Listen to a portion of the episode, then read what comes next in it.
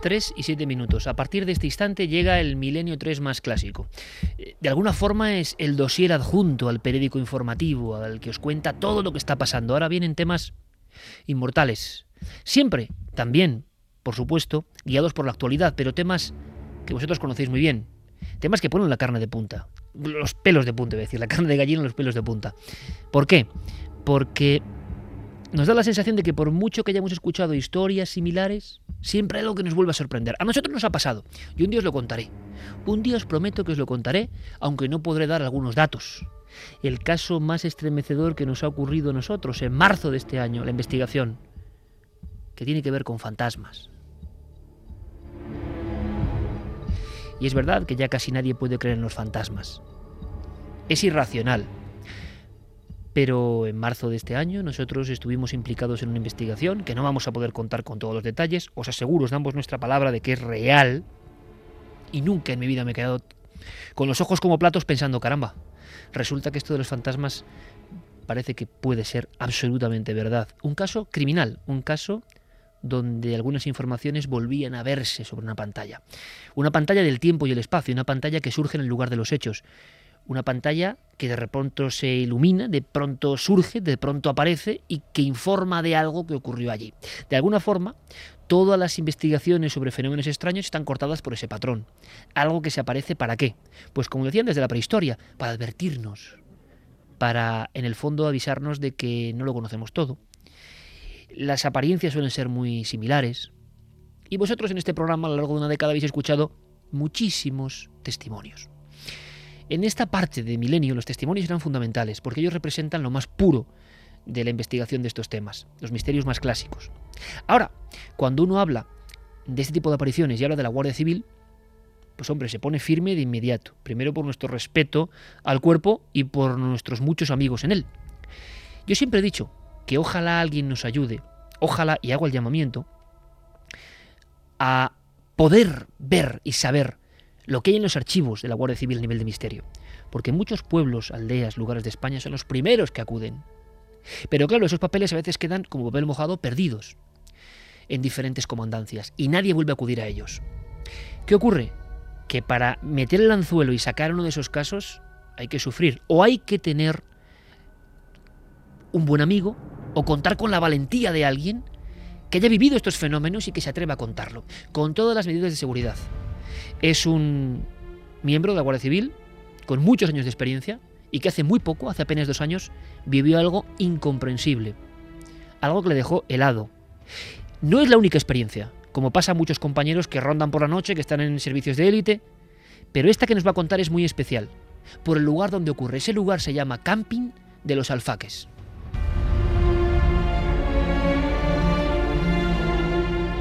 Brevemente, la historia de ese terrible accidente a final de los años 70, donde mueren más de 160 personas, si no me equivoco, donde un camión cisterna con propileno líquido estalla y donde la gente que estaba jugando las cartas, que estaba bañándose, que estaba comiendo tranquilamente en la playa, queda calcinada en un mismo momento, como una lengua bíblica de fuego. Todo fue arrasado. Todo lo vivo, como una bomba de neutrones, se acabó todo convertido en cenizas. Las fotografías de la prensa al día siguiente en Cataluña fueron impresionantes. Algunos, por ejemplo, eran cadáveres carbonizados y tenían el reloj parado a la hora exacta del accidente. Bueno, Javier Pérez Campos tiene información. Y Javier Pérez Campos nos va a traer al inicio de esta hora ese tipo de casos que nos emocionan y que nos hacen pensar y sobre los que podéis opinar en nuestras vías de contacto. Javier, hablamos de los alfaques y sobre todo hablamos de una persona valiente que está al otro lado del teléfono. Sí, hablamos de una persona que además eh, se puso en contacto con nosotros para contarnos su experiencia, porque era algo que le, bueno, pues que le había dejado marcado de cierta forma eh, al no saber explicar bien todo lo que le había ocurrido. Y además le ocurrió de una forma que ahora nos lo va a contar él, eh, bastante curiosa, porque él tampoco sabía muy bien lo que había ocurrido allí, como ya ha pasado con otros testigos que hemos tenido también en estos micrófonos. Si quieres hablamos con él, es Daniel, guardia civil, que vivió una experiencia bastante extraña en el invierno de 2010. Invierno 2010. Y luego tú, Javier, a raíz de este caso te has puesto a indagar eh, en otros que han ocurrido en la misma zona. Nosotros aquí en Milenio 3 y en Cuarto Milenio hemos hablado eh, de los alfaques desde la primera observación. La primera ocurre, si no me equivoco, en el 2004, cuando un conductor de Zaragoza nos informa en vivo, una de esas noches que no olvidaremos nunca, que sin saber la tragedia de ese camping, circulando por esa zona, él observa una serie de figuras en la carretera. Piensa que son individuos que están ahí, no sé, jugándose la vida en mitad de la noche. Mm, va su esposa con su niña detrás, reduce la velocidad y poco a poco va viendo las siluetas, algunas con visera, otras con la típica ropa de verano, y se da cuenta de que son ropas de los años 70 y que le miran directamente al coche y que es una familia entera y que la cara está totalmente oscura, como si hubiese un garabato oscuro. Bien, nos llama y nos pide información sobre si sabemos algo en torno a ese, lugar, ese enclave. Y descubrimos que es justo el punto kilométrico, a un lado está el camping Los Alfaques, que hemos grabado, hemos investigado y hemos visto que están todavía las cruces, evidentemente, recordando la tragedia. A partir de ese instante, desde el 2004 y quizá desde el mismo año 78, hay muchas personas que no lo quieren contar que han vivido experiencias similares en este entorno. Pero claro, no teníamos hasta el momento una de un miembro de las fuerzas de seguridad. Daniel nos escucha. Eh, buenas noches, Daniel. Hola, buenas noches. Daniel, ante todo, muchísimas gracias, primero por lo intempestivo de la hora y segundo por, tu amabilidad y por tu valentía. Eh, y directamente, eh, ¿puedes contarnos qué es lo que hacíais allí, si se puede contar? ¿Y qué ocurrió? Porque se hace muy poco tiempo realmente, se hace menos de dos años. Sí, efectivamente, esto fue en el invierno de 2010, aproximadamente sobre el mes de febrero. Y bueno, como el camping está situado en, a la orilla de la costa del pueblo de Alcanar, eh, entre eh, San, Carlos de la Rápita y, las casas de Alcanar, bueno, pues esa zona es susceptible de, de alijos de droga y es un punto caliente y bueno, nuestro servicio es una vigilancia exterior de, de la zona de lo que es el litoral. Y aquella noche mm, yo llevaba prácticamente dos semanas destinado, destinado allí y bajamos una compañera y yo a esa zona. Yo desconocía, no, no sabía lo que había ocurrido allí, o sea, eh, no sabía ni siquiera el nombre del sitio, nada más que era un punto al, que nos enviaron y nada más entrar te, da una sensación un poco rara, ¿no? Eh, tal vez por la, hora de, la noche, eran sobre las 2, las 3 de la mañana, eh, hacía mucho frío. Eh, nosotros trabajamos con una serie de material ¿no? de, visión nocturna que, nos ayuda pues a, la visibilidad de la noche. Eh, no se ve nada, pero con ese material se observan los puntos de calor y, podemos divisar pues, siluetas y donde haya un punto de calor vemos lo que hay. Entonces esta compañera y yo eh, estábamos allí, eh, sobre, ya le digo, sobre las 2, 3 de la mañana, eh, haciendo una vigilancia, un barrido de la costa, cuando en la playa que queda por debajo de la parte izquierda del antiguo camping, porque el camping sigue funcionando, hay un camping lo que es, que es nuevo, un poquito más abajo de donde ocurrió el accidente. Eh, y en la parte izquierda de la playa que hay sobre unos 100 metros más o menos de donde, está el camping antiguo, eh, habíamos hecho una parada y cuando estábamos haciendo una, una visión con nuestra cámara nocturna, en, justo en el medio de esa playa apareció una silueta, una silueta que estamos observando, porque claro, en invierno a esa hora por la playa es difícil que, haya nadie. si es otra fecha, pues sí que puede haber algún pescador o, alguna persona que, que, va a la playa, pues en verano acuden a tomar el fresco, pero claro, en febrero, que era más o menos, hacía mucho frío, nos quedamos mirando con la con esta esta cámara de visión nocturna y efectivamente era una silueta, se veía como una silueta de mujer y no se le veía eh, como si llevara una ropa de, de, frío, no se le veía una ropa de abrigo, pero llevaba de la mano un niño pequeño, se veía una, bueno, un niño pequeño o una persona más pequeña de estatura de lo que era esta mujer y paseaban lentamente por la playa en dirección hacia donde estábamos nosotros. Iban hacia vosotros, Daniel, o sea, tú estabas observando con tu pareja la Guardia Civil eh, con esa visión nocturna y esa figura de una mujer que por cierto te agradezco cómo estás describiéndolo, evidentemente se nota tu oficio, ah, con un niño de la mano, yo me lo imaginaba ahora mismo de espaldas, pero va hacia vosotros. Sí, sí, venía de cara. O sea, no, no hacia donde estábamos nosotros exactamente, porque nosotros estábamos en, un punto alto, o sea, estábamos más alto de la playa. La, la playa nos quedaba debajo como, como quizá 15, 20 metros, y esta figura hacia nuestra izquierda nos quedaba unos 50, 60 metros aproximadamente, pero sí que venía hacia nosotros, eh, andando hacia nosotros. Eh, digamos que no había ninguna zona de sombra, o sea que eh, de haberse querido esconder era imposible que, se hubiese escondido de un salto. O sea, tendría, tendría que haber hecho un recorrido que lo hubiéramos visto para esconderse. Venía hacia nosotros y de repente desapareció. Nosotros la vimos durante 20, 25 segundos. Yo al verla le pregunté a mi compañera, digo, oye, mira, ahí hay una sombra, mira, mira tú, a ver si es que yo no veo bien, porque me parece una mujer y tal. Miró mi compañera, vio lo mismo que veía yo, y de repente, cuando ya la teníamos más cerca, a lo mejor unos 40 metros así, eh, más bajo que nosotros, por supuesto, pero unos 40 metros de distancia, desapareció. Y... Desapareció sin dejar rastro, o sea, no, no era posible que, que, como le comento, mm, para ocultarse mm, no había rocas, no había, era una playa, una playa y estaban en el centro de la playa. ¿Y, hubo doble observación, Daniel? Es decir, con la cámara de visión nocturna, y imagino que, que a ojo normal, de buen cubero, ¿no? Y ahí no había nadie. Nadie. ¿Fuisteis hacia el lugar de los hechos para ver si había algún tipo de huellas, de, rodaduras? Efectivamente bajamos al punto exacto, el punto de referencia, eh, sabíamos que era el punto exacto porque había una papelera un poquito más arriba que también se divisaba con, la cámara y, lo utilizamos como punto de referencia. Eh, nosotros cogimos, bajamos hacia la playa y allí no había nadie, nadie, no había huellas, no había nada. Las huellas que había eran las que íbamos mm, haciendo nosotros mismos sobre nuestros pasos. ¿Y aquello salía dirección del mar, Daniel? ¿Salía hacia afuera o...? No, no, no, iba, eh, digamos, paralelo a, la orilla. ¿Paralelo? Sí, paralelo a, la orilla del mar, a unos 5 o 6 metros de donde rompe la ola, y andaban muy despacio, muy lentamente. Como una madre paseando con su hijo por la playa, como un día cualquiera, ¿no? Permitidme, un momento, porque a mí se me están poniendo los pelos de punta ahora mismo, porque, bueno, hemos indagado esta historia, ¿no? Y es en esa playa donde están todas las muertes de las familias, es en la playa. Mm. La gente estaba en la playa, en la orilla de la playa, algunos en banquetas, otros bañándose, otros jugando al mus en las sillas de la playa. La ola fue de hacia el mar y arrasó todo el carping, pero parece que el agua hirvió.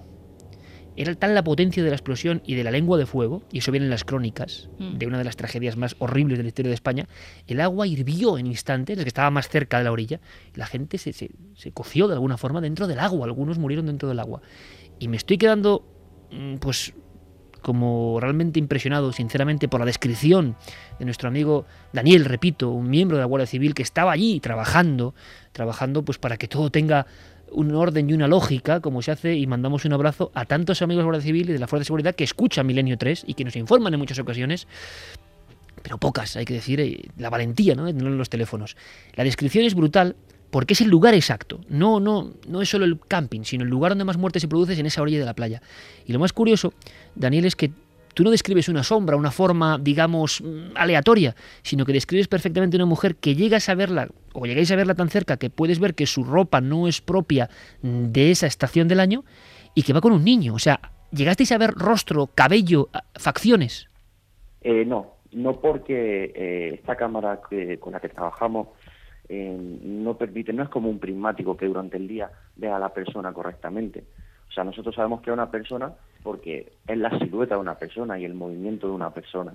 O sea, eh, están andando y vemos cómo tiene piernas, brazos, pero las facciones, eh, o sea, el cabello sí, el cabello sí, pero facciones de cara y eso no se puede ver. O sea, había cabello incluso.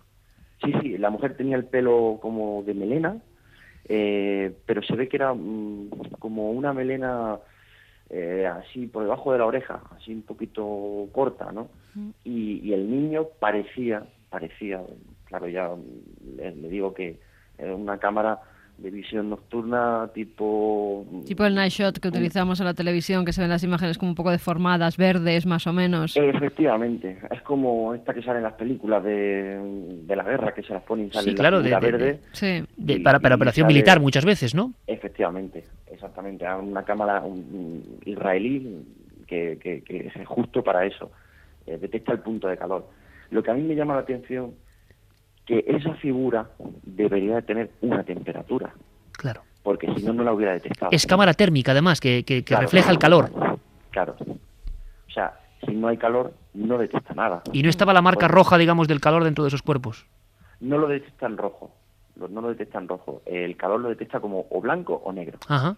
O sea, hay un, digamos, eh, lo que es el, el panorama general de la visión es de un color y donde hay el punto de calor, eh, por ejemplo, nosotros si lo enfocamos al mar pues y vemos una lancha con motor fuera a borda, veremos la silueta de un, color más clarito de, lo que es el casco de la lancha y luego el motor veremos un punto exacto de calor.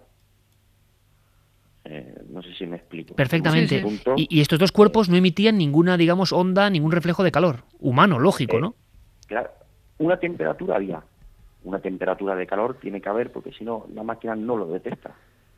Pero claro, eh, tampoco pensamos que pueda ser realmente personas porque eh, como quería decir que al final no el niño parece parece que lleva una gorrita o sea como en la forma redonda de la cabeza lo que pudimos detectar que yo lo lo veía, pero no me salía, no me atrevía ni a decirlo, porque decía, es que un niño con una gorrita a las 3 de la mañana, en pleno mes de febrero, me resulta muy raro. Exactamente, Daniel, como lo que hemos contado de los primeros casos que nos llegaron. Eh, varios de los niños iban con viseritas, además muy típicas de los años 70, muy redondeadas. Con los cubos en las manos. Algunos con cubos en las manos, sí, señor. Mm, Yo fue mi compañera la que me dijo, este niño lleva una gorra, parece que lleva una gorrita y porque se le veía dentro de lo que era lo redondo de la cabeza, una parte en el lado cuadrada, como si fuera la visera.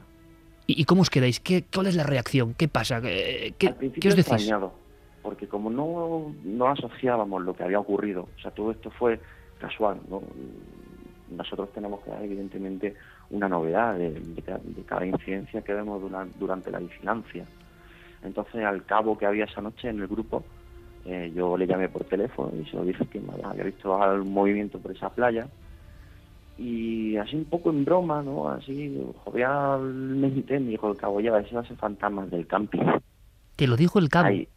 sí, porque el cabo lleva allí ya más años destinado y sabía que, bueno, había ocurrido alguna cosa y... Pero me lo dijo no en plan, sino, oye, a ver si va a ser fantasma del camping, pensando que él, yo, que, él pensaba que yo lo sabía. Claro, al decirme eso, mi compañera y yo nos, llamamos, nos miramos y, y dijimos, algo raro es, porque Aquí hemos, hemos hecho una, un barrido sobre la zona. Eh, cuando hemos visto lo que hemos visto, hemos bajado, hemos comprobado, estamos seguros de lo que hemos visto, lo he visto yo, lo ha visto ella. Eh, no es la primera vez que trabajamos con un medio así, una cámara así, o sea que no es una equivocación que hemos podido tener, estamos acostumbrados y sabemos manejarlo, no ha sido algo que, que no podido enfocar mal. O, ¿Y a las noches siguientes, Daniel? más, eh, eso, exactamente no. En las noches siguientes, porque tampoco íbamos siempre, o sea, todas las noches no. Eh, a lo mejor bajas por una vez cada 10, 15 días. Y no siempre bajaba yo, porque somos, éramos mucho en el grupo y cada vez bajaba uno. Y, pero sí que es cierto que de todos los que éramos, había gente que era un poco reticente a bajar y yo a partir de aquello me costaba también mucho trabajo bajar. O sea, que da la sensación de que había más miembros de Guardia Civil, como ocurre en el ámbito militar, por ejemplo, a otros niveles, que sabían parte de la historia, que, que, algunos conocían que pasaban algunas cosas de este tipo, ¿no? Sí, había, había compañeros que, que no les importaba en absoluto bajar y bajaban y cumplían como tenemos que cumplir, ¿no? Ante todo está nuestro trabajo, nuestro servicio. Pero había otros compañeros que sí que les daba un poco de... Cuando teníamos que bajar esa zona, hostia, tenemos que ir al alfa, tal eh, y bueno, era un poco más reticente. Eh, a, mí, a mí personalmente me pasaba. ¿Y, ¿Y, cuál es tu conclusión después de todo este tiempo de observación? eh, si puedes casi resumírnoslo, y te lo agradecemos muchísimo, Daniel, eh, después de una observación como pocas ha habido, yo creo, o se han contado pocas, o sea, este nivel de testimonio, con este nivel de tecnología que es la que abre el abanico, digamos, para que eso aparezca. Después de este tiempo, imagino que mucha reflexión, y por cierto, dos testigos, que lo ven de forma individual, ¿tú qué piensas? Yo, una explicación lógica, lógica, la verdad es decir, pues eran pescadores o eran... No puedo darle, porque no eran pescadores. Era una, una mujer y un niño, con un bañador y con una ropa de, baño, o sea... En pleno febrero. Por la orilla de la playa. y sobre todo la desaparición, quizás es lo que más te llama la atención, ¿no? Y sobre todo eso, que de repente, o sea, es una, una mujer, es un niño, están paseando por la orilla de la playa y en cuestión de 25 o 30 segundos desaparecen, o sea, de donde el punto donde lo estaba viendo con la cámara, no es que van andando y se van perdiendo en el, en el horizonte, no, es que de repente desaparecen. Vamos a hacer una cosa, vamos a hacer una cosa, Daniel, yo creo que es importante y pones una pica en Flandes en el sentido de volver esta noche, a nivel de toda España y todo el mundo que nos escucha, a poner sobre la mesa una cosa que nosotros vamos hilando ¿no? en estos años. Eh, muchas veces lo hablamos, si pudiéramos contar todo lo que nos llega en ocasiones de personas que les da miedo contarlo, pero que coinciden en el punto exacto. ¿no? Eh, así que vamos a hacer una cosa, vamos a hacer un llamamiento esta misma noche, sean fuerzas de seguridad, sean personas que trabajaban por allí, para volver, porque algo, algo que no sabemos está indicando que ahí ocurre algo también, ¿no? Valga la redundancia. Y, es como un eco que se produce por algo, quizá no solo por la tragedia. Así que tenemos que investigar y esta noche, gracias a tu testimonio, gracias a tu valoración de los hechos y tu perfecto análisis, vamos a hacer una cosa que es pedir ayuda en el sentido de personas que hayan vivido cosas parecidas, que tengan valentía, con nombres y apellidos, pues puedan eh, engrosar este dossier de algo que, que, bueno, hasta hace bien poco, 2010 invierno, se estaba produciendo incluso ante testigos de élite como vosotros. Yo te mando un abrazo muy grande, todo el equipo lo hace porque sabemos que es un esfuerzo y, una valentía que no sabes cómo agradecemos, sabemos que no es la única experiencia, pero podremos contarlo con más calma en el futuro. Gracias, Daniel, por tu trabajo, por velar por nosotros, por velar por la seguridad de tanta gente y por tener las agallas de contar algo que, es difícil incluso hasta de, hasta de concebir, pero que sabemos que os ocurrió sin duda alguna. Un abrazo muy fuerte, amigo. Igualmente. Gracias. Un saludo.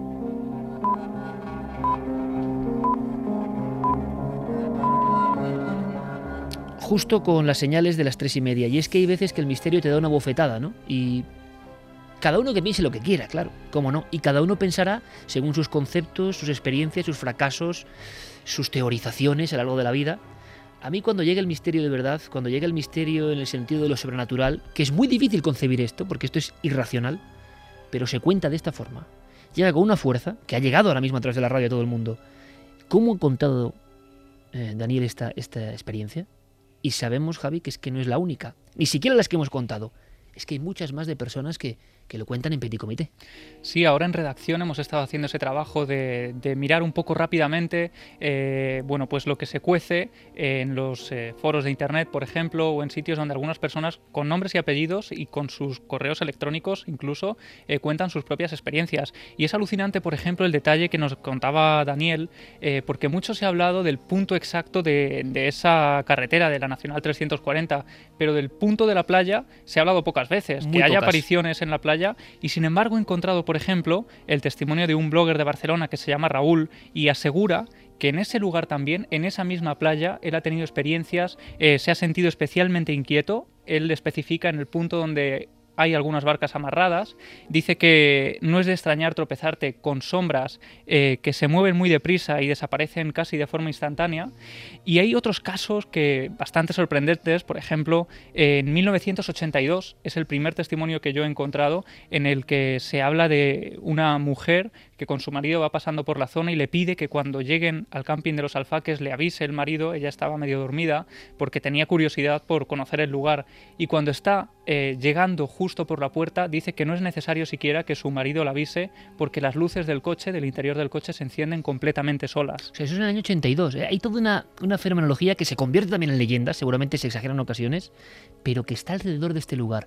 Nosotros, Hay mucha gente. Claro, cuando nos llamaron en el 2004, era la primera vez que relacionábamos alfaques con misterio. Mm. Claro, cuando un miembro de la Guardia Civil te lo cuenta de esta forma, con una cámara de visión nocturna y térmica, Pero recuerda que también eh, algunas personas, no voy a decir quién, pero del ámbito futbolístico, nos contaron en Petit Comité cuando estábamos eh, comiendo con ellos que también habían tenido esas experiencias. Un familiar tenía una casa cerca del camping de los Alfaques, en Ibiza nos lo contaron, y, cuando pasan por esa carretera también ven una especie de sombras o de figuras y en un principio tampoco sabían que ahí estaba el camping de los alfaques ni lo que había sucedido. Fue a raíz de, las imágenes de Cuarto Milenio cuando empezaron a recordar y vieron que algo sucedía. Claro, eso ocurrió al echar el detonante audiovisual de contar esto en radio y en pantalla, mucha gente. Hay dos opciones. Ah, bueno, es que la gente se lo inventa. Bueno, o gente que de verdad entiende que a alguien más le ha ocurrido y que lo cuenta.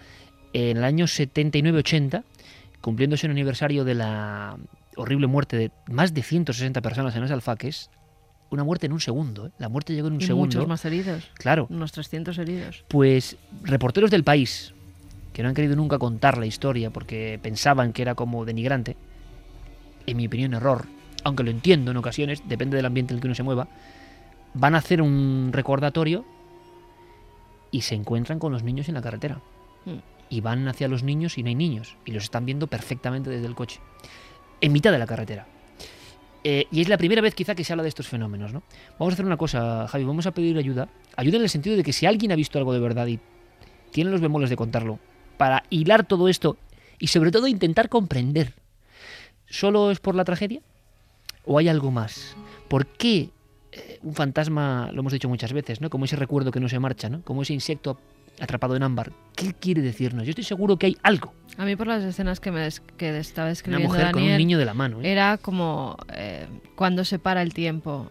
Lo que estabas haciendo en ese momento y la muerte te llega de repente, lo sigues haciendo. Es como un teatro que de repente se abre entre los ojos de personas, no sabes por qué en ese momento determinado o no. Y la vida, lo que estaban haciendo, la habitualidad de lo que, pues es una madre con su niño paseando por la playa, es que se ha quedado en esa escena, se ha quedado como Llegan a ver el en el cabello, éter. es que es impresionante. y la es que- gorra, la es que es gorrita tremendo. del niño. Bueno, y hay casos, eh, el de Janina eh, Cloaduatis, que desde aquí hacemos también un llamamiento a que se ponga en contacto con nosotros, porque ella es precisamente, además, eh, dice que es familiar de una de las víctimas de los alfaques, da el nombre incluso de la víctima, y pasando por, el, por, el, por la puerta del camping, también regresando a casa una noche del trabajo, eh, se encuentra con la figura de dos mujeres muy altas en la carretera que ella dice que son alemanas. Dice la figura de dos mujeres alemanas que eran la mayoría de muertos, por desgracia, eran alemanes que estaban en el, pa- en el camping. Y un último testimonio que a mí me ha dejado muy sorprendido, Iker, eh, es una familia cenando en el nuevo camping eh, que, que está en la zona y dice que tienen una, una pequeña niña de dos años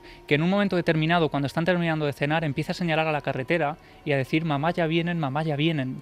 Dice que la niña, eh, sonriendo, señalando la carretera, ese punto exacto de noche, eh, lo toma como algo muy natural, pero es que de noche, cuando ya eh, terminan de cenar y entran en el bungalow, la niña, en el interior de la cama, señalando un rincón de la habitación, dice que la nena ha entrado en casa.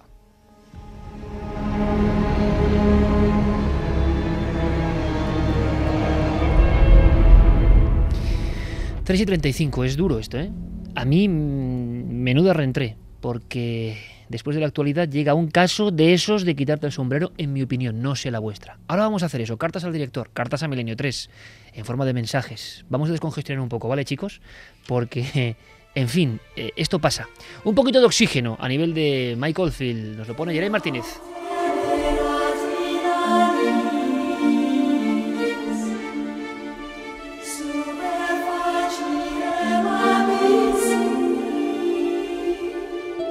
Por cierto, que rápidamente tendréis que votar, créalo o no, nuestra nueva sección con el detective de lo insólito Diego Marañón. Lo que nos va a contar es verdad o no. Mensajes a las vías de contacto de Milenio 3. Pues mira, Juan Luis Morilla nos decía cuando cae la noche el camping toma vida, parece como si aquellas personas tomaran vida de nuevo e incluso en las caravanas que hay allí, que no hay nadie en su interior, parece que estuvieran habitadas. Mario Leonardo dice esto se lleva viendo desde siempre por miles de personas, incluido yo, seres que aparecen por carreteras, casas, etcétera. Así que tiene que ser verdad. Borja Fernández dice, Juan Luis, supongo que lo que dices por la gente que hay allí, lo mismo pasa en Belchite, es mejor ir en épocas de frío, en las que no hay casi gente y se puede hacer mejor la investigación de personas que quieren ir allí, pues a ver si, si pueden ver también ellos algo. Dicen que es lo bueno de estos testimonios, que la gente no sepa lo que ocurrió allí y que todos coincidan en lo mismo. Eh, Leandro nos dice, mi opinión es que hablando ya del mal, Dices que esa gente hace que esos males terribles tienen una enfermedad mental provocada por algún trauma de niño, seguramente, y eso se va incubando con los años y de ahí se desata el mal. Un psicópata puede ser una persona aparentemente normal y llevar una doble vida, pero al final esos sentimientos traumáticos desencadenan en algo terrible como puede ser matar a niños. Saludos desde Talavera de la Reina y gracias por volver. También Manuel nos decía hola, buenas noches a todos y gracias por estar ahí de nuevo. Como primer pensamiento sobre el origen de la maldad, creo que esta mayormente empieza cuando se pierde el respeto y la consideración hacia las personas. Y en segundo, el odio a una persona, a un grupo, etcétera. Borja Fernández dice, mira, un error tan grande con 200 huesos y 12 dientes no es como para no darle importancia y decir que somos humanos. Este Hay bastante indignación, ¿no? Mucha. Además que es un tema que está muy candente ahora mismo. Este tipo de errores no se pueden permitir. Para eso son especialistas en el tema, que además, digo yo, no tendría que ser una persona a la que haga el análisis, sino un grupo. Francisco Manuel López dice creo que su experiencia militar en los Balcanes es determinante para entender la insensibilidad nula demostrada en la comisión del asesinato de sus propios hijos. Mario Leonardo, esta gente no tiene cura, por eso cadena perpetua. Eso de cadena perpetua se está oyendo muchísimo. Fran Ojeda, en Córdoba, la policía local llegó al lugar del crimen y sospechó desde el principio de la hoguera, pero llegaron los del CSI español y se lo quitaron el caso de las manos. Joaquín Vázquez Acosta, ni los talibanes son capaces de hacer lo que hizo. ¿Dónde está la capacidad del hombre para hacer el bien? O tú acércate a una loba con un cachorro, a ver qué hace. Comerte. es increíble, ¿no? También acércate a una madre para hacer daño a su hijo y te aseguro que también te lo comes. Yo creo que este tipo lo hizo y luego montó toda la historia de que se le había perdido los niños. Pienso que todo, después de matarlos, ha tenido suerte hasta ahora con los análisis de los restos. Todavía no entiendo cómo un padre puede hacerle daño a su mujer y matar a su hijo. José Zafra dice buenas noches a todos, soy un farmacéutico que lleva ocho años escuchando el programa y quería darle las gracias por hacerme las noches de guardia mucho más amenas. también hay, mensajes que no van en el ámbito terrible ¿no? de los niños de Córdoba y mucha gente por lo que veo que, que se alegra de que volvamos también, menos mal, ¿no? Muchísima gente. bueno, quien no se alegra, la verdad es que no lo ha puesto. O sea que a, alguno habrá que no se alegre, pero mm, no está en el Twitter poniendo. Alguna habrá, alguna Todos los que lo han puesto que se alegran muchísimo. O sea que yo solo puedo decir que se alegra, no puedo dar ninguno malo. Mm, la verdad es que la mayoría de mensajes sí que. El impacto del tema de los niños de Córdoba. Exactamente. Por eso lo hemos contado, porque está ahí en la sociedad. ¿no? Luego vamos con otro tipo de mensajes. Si os parece, ahora enseguida vamos con una sección eh, que es sorprendente, con una música especial, una música... Eh, sí, que tiene un poco que ver con estos temas. Y es Diego Marañón. Enseguida entablamos el contacto con él. Un poco recordando a Mr. Ripley es ese créalo o no. De usted depende.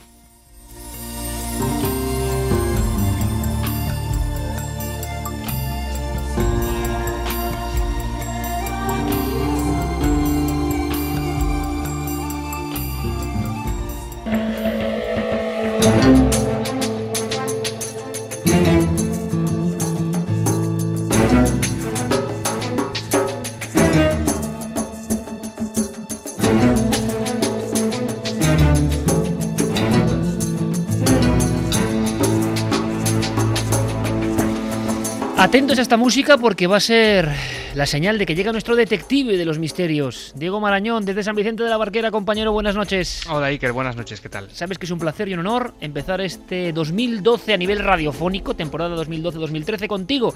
y además, gracias con una sensación de algo especial, ¿verdad? Algo así como, créalo o no. Créalo o no, créalo o no es el título de esta sección que podríamos subtitular como lo imposible que puede ser probable o algo parecido. es verdad, es verdad. Eso es lo que pasa, Diego, que esto es necesario. Claro, porque... ¿Por qué, hemos hecho esta sección? Porque el batiburrillo de las redes sociales, de Internet, de la información incluso en papel, nadie sabe exactamente en muchas de las historias qué hay de verdad y qué hay de mentira. Y además es que a veces ni se demuestra ni se deja de demostrar. Y todo se queda en una especie de limbo y los seguidores del misterio quieren saber, ¿no? Es cierto, desde la proliferación sobre todo de las redes sociales, desde que tenemos internet y esas largas cadenas de email se van reproduciendo de un ordenador a otro, eh, todas estas historias van llegando, van llegando, van calando en el inconsciente casi colectivo y nunca se sabe muy bien si, si tienen un trasfondo real, si alguien se las ha inventado o si realmente hay una historia con datos, con personas y con nombres reales detrás. Vamos a intentar averiguarlo en esta sección. Claro, tú has hecho un poco de detective virtual y hay cosas de verdad sorprendentes. Y siempre para aprender, ¿eh? Y además vamos, vamos a necesitar la ayuda de nuestros oyentes, así que Exacto. tienen que estar todos muy atentos. Bueno, Guillermo León, Nikerjiménez.com ya ha puesto una encuesta. Esto es una, bueno, un experimento, ¿no? Nosotros experimentamos y vosotros nos decís si os gusta o no.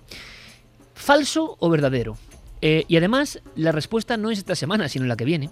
Ujú. Plantea Diego Marañón una serie de incógnitas. A veces las adoba con cierto material para contextualizarlo. Y vosotros opináis. Y luego la semana que viene, con vuestra ayuda, sin vuestra ayuda, como sea, intentamos llegar a la verdad. Ese es el único objetivo. Y en siete días, antes de la siguiente historia, Damos resolvemos la ¿Y incógnita. nosotros podemos opinar si es cierto o verdad? Porque yo no sé de qué va la Exacto, historia. es que Javi y Carmen, por ejemplo, no lo saben, así que vamos a experimentar con ellos aquí en vivo, ¿te parece, Diego? Me parece perfecto. Venga, vamos con la historia, una de esas historias que se está contando, que se está difundiendo, que es alucinante. Es alucinante y tiene que ver además, Iker, con uno de los grandes intereses ¿no? que el ser humano ha tenido siempre, con ese afán de, conectar con lo trascendente, con saber si se puede establecer una conexión con ese otro lado. Eh, ha ocurrido siempre, ha ocurrido siempre ese, ese deseo de poder establecer un último contacto ¿no? con nuestros seres queridos que ya no están, pero hay un matiz eh, que ha venido ocurriendo en, en los últimos años que tiene que ver con la tecnología. Quedan muy lejos los tiempos de Jürgenson en 1959, cuando conseguía aquellas primeras voces, eh, cuando registraba aquellos, aquellas voces cuando, mientras grababa el canto de los pájaros para su documental. Y existe un campo de, de la parapsicología que además ha, sido objeto de estudios ¿no? por parte eh, bueno, de especialistas como Roy Bayliss o, o de Callum Cooper, ¿no? que ha escrito un trabajo realmente interesante que si quieres podemos comentar luego, y que se centra en llamadas telefónicas de los muertos. En Llamadas supuestas- desde el más allá, de alguna forma, ¿no? Efectivamente, mensajes que llegan eh, pues no a través de Ouija, no a través de otros métodos, digamos, más tradicionales, sino usando eh, eh, el método telefónico. Y existen eh, varios ejemplos. eh, Eh, ¿Te parece, antes de contar la historia en concreto, Sí. a nivel detectivesco, que repasemos rápidamente y dices, bueno, llamadas desde el más allá? Es que en España incluso hemos tenido ejemplos. Efectivamente, además seguramente que este caso lo recuerda Carmen porque sé que ella estuvo en contacto con la familia. Ocurrió en junio de 2005 en Padul, en Granada, además lo, lo contamos aquí en Milenio 3 en, en su día, y eh, se trata de una familia de, bueno, de, en un contexto eh, pues profundamente creyente, ¿no? que se presentó nada menos que ante la justicia, ante el juez de guardia de, de Granada, para exigir de alguna manera la exhumación del cuerpo de su, de su madre porque decían recibir mensajes en su teléfono móvil con la voz de ella pidiéndoles que mm, recuperasen un crucifijo con el que la habían enterrado. La noticia dio la vuelta eh, casi al mundo porque además se recogió en otros países de América Latina, F, ABC, eh, saltaron con titulares como quieren exhumar el cadáver de su madre que por psicofonía les pide que le quiten una cruz. El juzgado de instrucción de Granada, de primera instancia, eh, tuvo que, que- que, mm, Sí, digamos, hecho- hacer diligencias porque una familia estaba convencida de que había recibido un mensaje del más allá. Efectivamente, de hecho, incluso al mismo juez, eh, esta familia le llegó a poner las psicofonías, ¿no? Y, y, bueno, el juez, eh, obviamente con, con un poco de perplejidad, eh, les dijo que, bueno, que él no podía, no podía eh, dar esa orden, ¿no? De exhumación teniendo en cuenta los sonidos que salían de Ahora, de psicofonías aparato. en teléfono, que es la diferencia. Vamos a escuchar un fragmento Sí. de aquella historia increíble que vivimos en Milenio 3 con esta familia convencida de que habían recibido post-mortem uno de esos mensajes. La ataúd que lleva encima es la que creemos que es, porque no lleva otra. Es que eso es lo que se siente más claro, que pide el ven, Pili, la cruz, ven. Para mí está muy claro. En el mensaje decía, pronunciaba de esta forma el mensaje. Decía, Pili, la cruz, Pili, toma aliento y dice, ven. Lo suelta así. Está muy claro, muy claro. Y yo presiento que es mi madre. Siento, oigo la voz de ella. Alucinante historia. Tengo mm, muy vigilantes aquí a Carmen y a Javi. Eh, bueno, mira, podemos probar también con, con Fermín, con Geray y con un visitante ilustre que está aquí, compañero en la cadena SER, Mayor Lizari, un gran eh, corresponsal e informador del mundo deportivo, que está ahí también en la penumbra. Bueno, pues le voy a preguntar a los tres, ¿eh? Estamos ahora mismo seis personas en este inmenso estudio maravilloso que es nuestra casa. Y os voy a preguntar enseguida y me tenéis que decir los votos. Vamos a hacer una especie de encuesta inicial y luego vosotros, amigos y amigas, podéis hacerlo en ikerjiménez.com. Bueno, tenemos un fragmento de esa grabación, Diego, que vamos a escuchar. Por lo menos la que dice Ben, que era como muy clara y muy susurrante, hay que decirlo, Sí, ¿no? Efectivamente, porque había un par de grabaciones, una de ellas decía, o según la familia, decía Pili, Pili, la cruz, y esta que vamos a escuchar ahora es la que, como, como tú has dicho, mm, parece querer decir ven.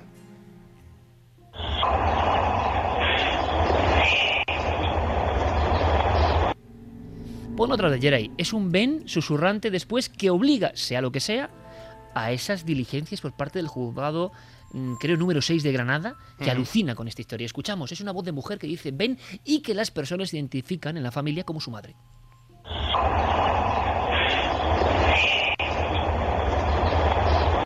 Esta sería un clásico. Eh, bien, un caso moderno, reciente, hace apenas cinco años. Pero hay otro, antes de contar brevemente la historia, no dará eh, Diego datos concretos de a quién le pasó, si puedo decir país, época, para que seáis detectives un poco también, ¿no? Y lancéis vuestra opinión. Créalo o no. Hay una que me pone los pelos de punta. Yo no sé lo que es. mucha gente. estoy- ¿Verdad? Sí, sí, además es que cada vez que se habla de esta, de esta grabación, ¿Será porque tiene algo, Diego? será porque tiene algo. No sé el qué. Todo el mundo supongo que la recuerda. Se trata de, bueno, de la grabación que recogió una familia en el contestador automático de su casa eh, apenas unas horas después de que el padre de familia eh, se levantara de la cama y eh, nada más levantarse, bueno, sufriera un infarto fulminante que, que provocó su muerte. Eh, al poco de ocurrir eso, la familia vio cómo el contestador se ponía en marcha y parece ser que al rebobinar la cinta escucharon esta, esta psicofonía clásica y espeluznante Espeluznante. que, que vamos a escuchar. Diego, ahora mismo Carmen, eh, en la penumbra de este estudio que tú bien conoces, con los labios me dice, hoy me levanté. Efectivamente, es Cuando me levanto. hoy me levanté y cuando me levanté. Otro clásico. Pero es que, yo no sé qué es, ¿eh? Pero la forma en que suena ese hombre es de tal angustia que sea paranormal o no, que no lo sé, se queda en todo el mundo. ¿Queréis ver la prueba? ¿Queréis comprobarlo? Hoy me levanté y cuando me levanté en un contestador auto- automático y la voz de alguien que supuestamente ya había muerto.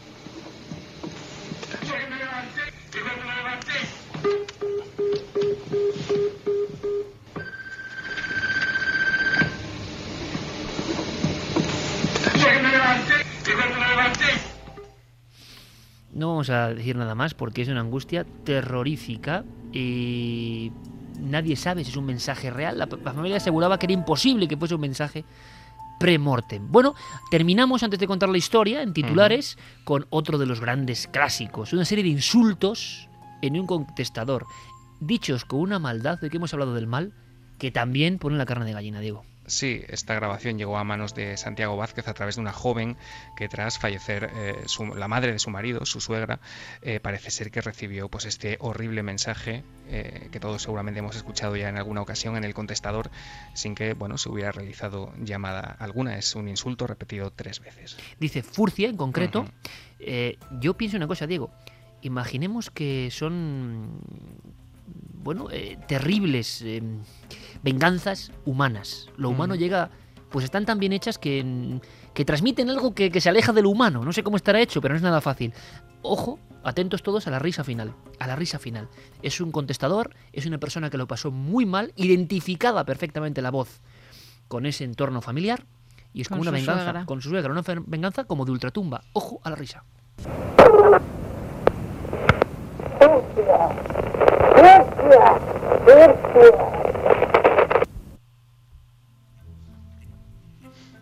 Aquí no se ha escuchado la risa, o yo me imaginé una risa que era de otra psicofonía, creo. Sí, otra del Palacio de Linares que era terrible, de las Sí. supuestamente auténticas. Bueno, no hace falta repetir, son historias muy raras, muy incomprensibles y volvemos a lo mismo, ilógicas y racionales.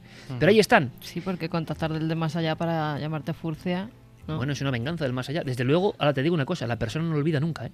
Porque Normal. es algo Fíjate, terrorífico. yo recordaba que hace poco nos escribieron un mail con alguien que lo está pasando también bastante mal porque un teléfono móvil de una persona fallecida está llamando desde ese teléfono y ¿verdad? dejando mensajes. Es que lo más curioso es que, claro, yo me acordaba de otras palabras que también son furcies en el Palacio de Henares y acaban en una risa. Y es otra psicofonía. Es curioso, ¿eh? Ese término ha aparecido varias veces en el mundo psicofónico.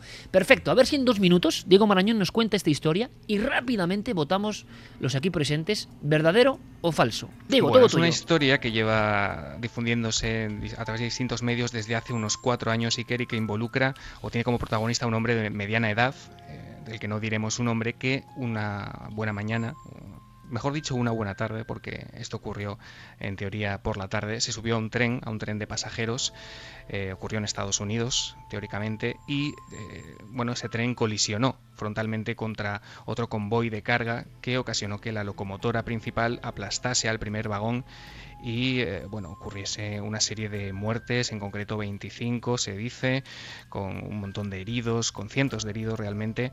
Y eh, lo curioso es que este hombre eh, llevaba consigo su teléfono móvil, un teléfono móvil que cuenta esta historia que eh, comenzó a hacer llamadas a sus familiares más cercanos. Y cuando digo llamadas no me refiero eh, ni una ni dos. Eh, se cuenta que hubo hasta 35 llamadas telefónicas en las 11 horas siguientes después del accidente. Lo que provocó evidentemente que la familia, eh, después de escuchar las primeras noticias sobre este trágico suceso, creyese que este familiar, bueno, seguía con vida y estaba tratando de ponerse en contacto con ellos. Lógicamente, los familiares le devolvían las llamadas intentando saber cómo estaba, ¿no? Y cuando le devolvían las llamadas, el teléfono eh, aparecía como apagado, es decir, no había señal ninguna. Eh, las llamadas a la familia cesaron justo una hora antes de que encontrasen el cuerpo sin vida de este hombre. Eh, un cuerpo sin vida que después de practicarle la autopsia se determinó que había fallecido eh, inmediatamente en el, en el choque. Es decir, no había posibilidad alguna de que eh, esta persona estuviese intentando llamar a sus familiares para que le ayudaran pues, a, salir ¿no? del amasijo de hierros en el que se había convertido aquel tren.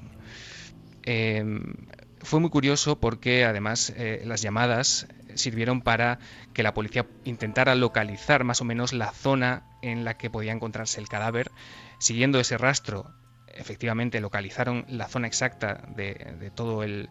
O sea, el difunto, entre comillas, post-mortem ayudó a su localización. Efectivamente, eso es lo que parece. Y eh, es una cosa muy curiosa porque eh, rastrearon esa señal, efectivamente encontraron el cadáver, que como digo se determinó que había muerto en el acto, pero lo que nunca se llegó a encontrar, cuenta esta historia, es el teléfono.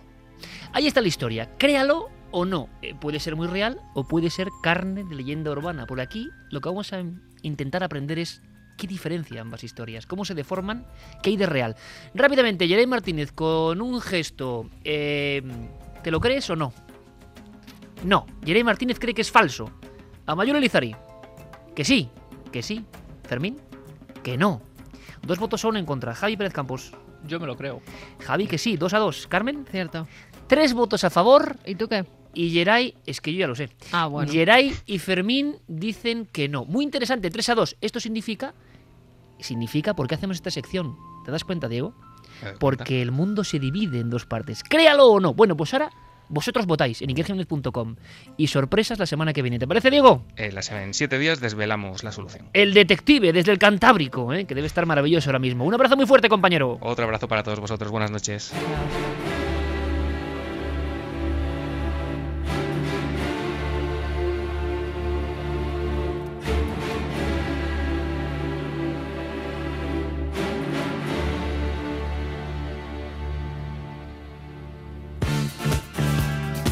La guerra de los mundos, perfecto para este 2012. De todas formas, se ve que aquí en la zona de lo que es la mesa eh, son más crédulos, parece, que al otro lado del cristal. La semana que viene sacamos más dudas. información. Bueno, Ah. quién sabe, quién sabe. Pero esto va a ser muy interesante. Vamos a hacerlo cada semana. Eh, la votación entre el equipo y luego vosotros. Me gustará mucho ver eh, los porcentajes. ¿eh? Hay muchas historias que son falsas y muchas que son verdaderas. Si te parece, vamos con mensajes y con tres ganadores. Sorteamos tres ebook, tres libros electrónicos desde ikerjiménez.com. Mira, Pino en el Facebook nos decía que en su familia tuvieron de esas llamadas. Dos. Primera en el micro al abrir abajo el telefonillo y otra por teléfono. Bueno, pues todo eso, Es bueno, Jaime Campos da ya toma nota, ya toma nota porque claro. miedo en la familia. Pues gracias por, mandarnos estas cosas que son importantísimas para seguir investigando. Pues vamos con más mensajes, los últimos de esta noche. Joaquín dice, yo creo que el mal ya viene en nuestros ancestros, coincido con Javier, te diré Iker que las mayores crueldades se ven en el patio de un colegio. Los niños son crueles entre ellos desde chico. Claro, cuando Luego ya ya, saben hablar- desarrollan ese mal según su entorno, educación y condición. Claro, cuando saben hablar, cuando saben lo que es la vida sistematizada por nosotros, en mi opinión, al principio no pasa eso, pero otro buen debate. Sí, cuando todavía no tienen Claro. toda esa información, Cuando son como extraterrestres, no saben. son almas cándidas, no les da miedo nada. Claro, claro. Alma es un kamikaze, por ejemplo. Ahora mismo no le da miedo nada. Toca todo y se va hacia todos los animales que ve. Rosa María Portal dice, este hombre si ha hecho esto, yo estoy convencida de que ha sido él, no está loco, es muy inteligente, vengativo, un monstruo, como lo que pone en la fachada de las quemadillas, ¿no? No cabe en mi cabeza que un padre pueda hacer esto y lo peor de todo, planeado. Vamos con los ganadores. José Andrés Palacios es uno de ellos. Estoy con vosotros en el error de no haber analizado bien los huesos encontrados, pero el verdadero problema lo tenemos en nuestro código penal porque ese monstruo estará en la calle en 10 años. Hay personas que no pueden ser reeducadas e insertarse en la sociedad. Joaquín Villegas es otro de los ganadores. Creo que si el demonio existe, ni él sería capaz de matar a sus propios hijos. Y el último es para Tony Pérez. El mal también puede ser considerado una acción irracional que ocasiona un daño ya sea físico o moral, una acción de nuestra naturaleza primigenia en la que se desconecta nuestra razón y se apodera de nuestro cuerpo y mente solo el animal que llevamos dentro. Bueno, pues tres ganadores, nos pondremos en contacto. Guillermo Leo les mandará. Que eh, nos escriban ellos exacto, para darnos su mail y así mail. Guillermo León se pone en contacto con ellos. Exactamente. Fermín, Agustí y Guillermo León coordinarán todo para que tengan esa vía que estamos abriendo ahora en ikerjiménez.com de los libros electrónicos. Javier Pérez Campos, compañero, o te podría llamar Alardo Prats también, ¿eh? Eh, un abrazo muy grande. Mañana en la tele nos vemos y en siete días mucha más información. Un placer, compañero. Un abrazo, Iker. Carmen, ¿qué decirte? ¿Que te has encontrado bien en el regreso? Uy, yo muy a gusto. ¿Sí? Tenía unas ganas de coger micro, nos ha Ah, notado. El mono radiofónico, ¿eh? Totalmente. El mono radiofónico. Compañeros, todos, Geray, Fermín, Guillermo, Diego, Carlos Cala, todos un fuerte abrazo. Gracias por esta duodécima temporada. Mañana en cuarto milenio empezamos la octava, no está nada mal, ¿eh? Porque es verdad, somos muy raros, tocamos temas muy extraños, nos interesa todo, no es muy normal, pero 12 temporadas en radio y 8 en televisión es un pequeño milagro. Repito esa frase que me gusta mucho, no sé por qué.